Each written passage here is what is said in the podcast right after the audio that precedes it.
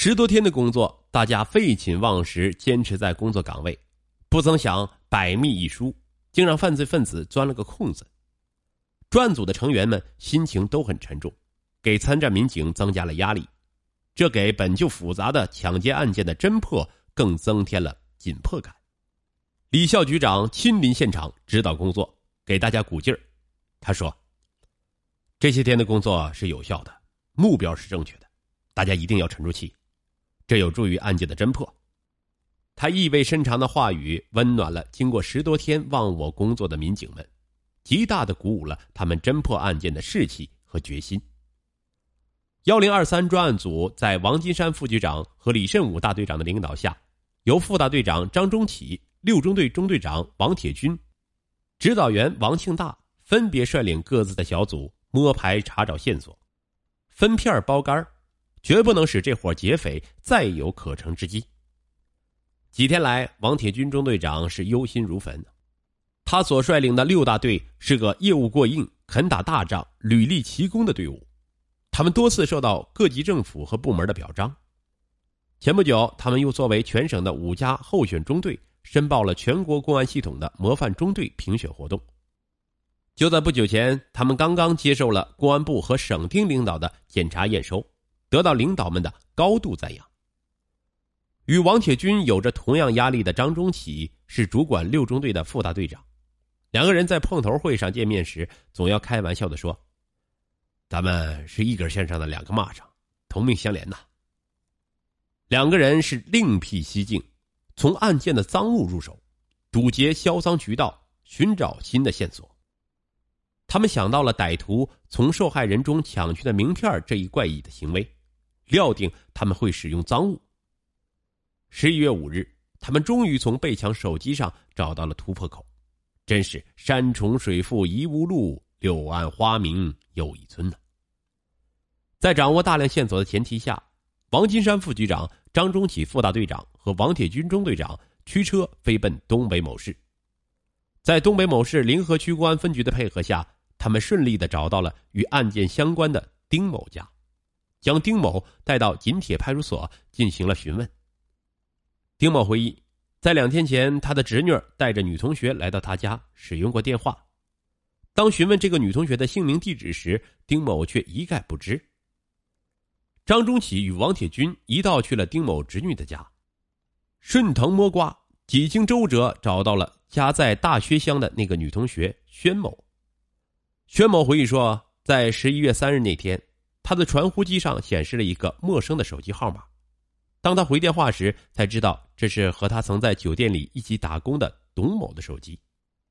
于是两个人便闲聊了一会儿，董某还给他留了一个可以联系的 BP 机号码。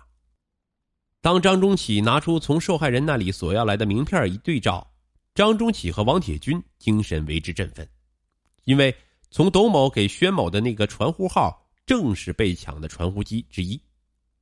这说明董某很可能与犯罪嫌疑人有关系。据薛某介绍说，那个董某是北宁市人，有很多的男朋友，接触的社会关系也十分复杂，早已经不在酒店里当服务员了。为了不惊动董某，更主要的是怕引起他的朋友们的警觉，张忠启和王铁军让薛某去电话亭打传呼联系，可是传呼打了数遍也没有得到董某的回应。两个人是不准备在这里等着，就向宣某了解董某经常去的地方。宣某沉思了一会儿，说出了一个酒吧的名字。张忠启马上调动一路办案的民警，去那个酒吧碰运气，结果没有发现董某的行踪，无功而返。时间是一分一秒的过去了，张忠启和王铁军等人忙碌了一天，还没有吃饭。两个人一商量，便带着宣某一起到了附近的饭店。准备填饱肚子，几个人刚在饭店坐下来，宣某的传呼机突然急促的响了起来。这时是晚上七时十五分，张忠启他们猜测这个传呼可能是董某的，他们让宣某稳住董某，不要让对方察觉出异常，就说想约董某一起到金色时代娱乐城去蹦迪。宣某回复电话，对方果然是董某，宣某按照预先安排的那些话。对董某讲了，对方是兴高采烈，答应马上就过去。事不宜迟，几个人是来不及吃饭，拦住两辆出租车。张忠与王铁军与宣某同乘一辆车，其他刑警上了另一辆车，迅速赶往金色时代娱乐城。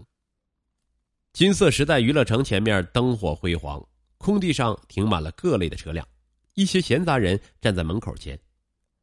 看到这里消遣娱乐的人很多，张忠启与王铁军犹豫了，想要将一个人秘密的带离这里十分的困难。如果被犯罪分子发现，就可能会打草惊蛇，前功尽弃呀。为了不引起对方的怀疑，他们两人还为宣某设计了见面时的拥抱动作。他们选择了一个相对人少的地方去见面。两人看准了地方，便让宣某在金色时代南侧的食品店附近去等候。临近晚上八点，一个穿着黄色大衣的年轻女人走到金色时代门口，然后站在那里左顾右盼。当她看到宣某时，便向食品店方向走了过来。宣某按照预先安排，与董某热烈的拥抱了一下，然后两个人站在那里寒暄了起来。坐在车里的刑警们没有发现其他的可疑迹象。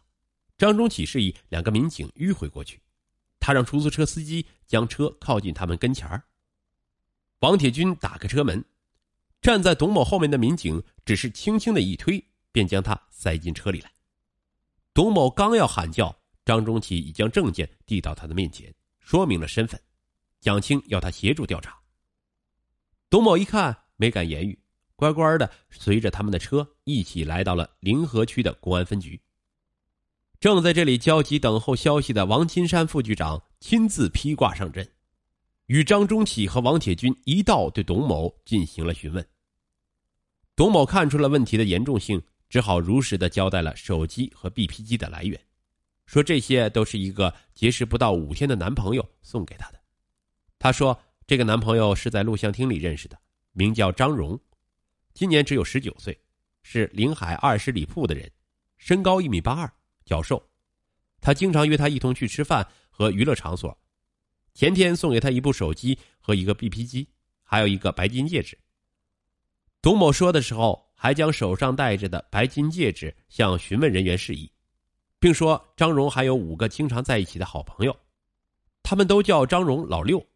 他将这几个人的体貌特征说了出来。几个人的眼光对视了一下，董某所描述的几个人的体貌特征与临河公园抢劫案中的作案人相近，可以肯定张荣正是抢劫案中的那个持刀人。张忠启陷入了沉思，在思考一个复杂的问题。董某现在已经不在东北某市上班了，而他却仍在东北某市逗留。张荣能够送给他手机，可以想象得出他与张荣的关系非同一般。那么，他很可能知道张荣的住处。为了获取张荣确切的去向，张忠启猛然问道：“你出来，张荣是不是还要等你回去呢？”董某显然没有这方面的准备，他对张忠启的发问猝不及防，竟脱口而出：“呃，是啊。”张忠启又问：“那么他在哪儿等你啊？”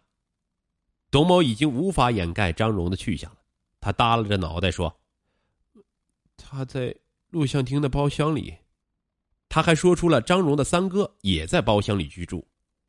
根据这个情况，王金山副局长立刻向市局领导进行了汇报，并求助于兄弟单位东北某市临河区刑警大队协助抓捕工作。李振武大队长听到消息后。带着临海市刑警大队的抓捕队伍，立即从临海市赶往东北某市。一场抓捕犯罪嫌疑人的行动拉开了帷幕。为了抢时间、争速度，在东北某市工作的同志在张忠启的率领下，带着认识张荣的董某，马不停蹄的赶往东北某市某娱乐场所。在车上，他们做了精心的安排，并进行了细致的分工。